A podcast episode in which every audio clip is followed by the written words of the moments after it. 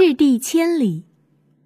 示意，赤地，寸草不生的土地，形容灾荒过后大片土地荒芜的景象。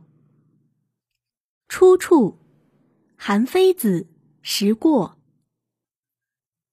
春秋时期，有一次，卫灵公到晋国去，途中夜宿在濮水上游。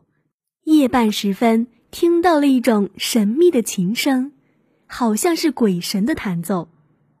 他便令乐官记录下来，在会见晋平公时做了演奏。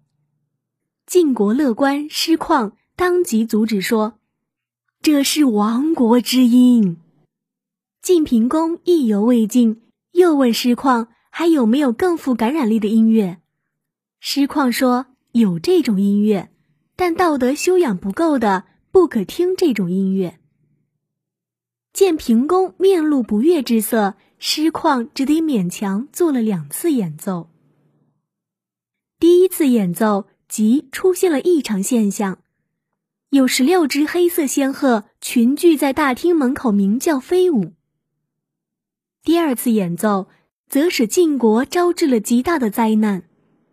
奏第一段时，有白云从西北天边涌起；奏第二段时，大风刮起，大雨紧随，听瓦吹飞，左右大臣一个个吓得奔跑逃命，平公也心惊胆战，匍匐着躲在走廊旁边的房间里。此后，晋国发生大旱灾。千里之内寸草不生，长达三年之久。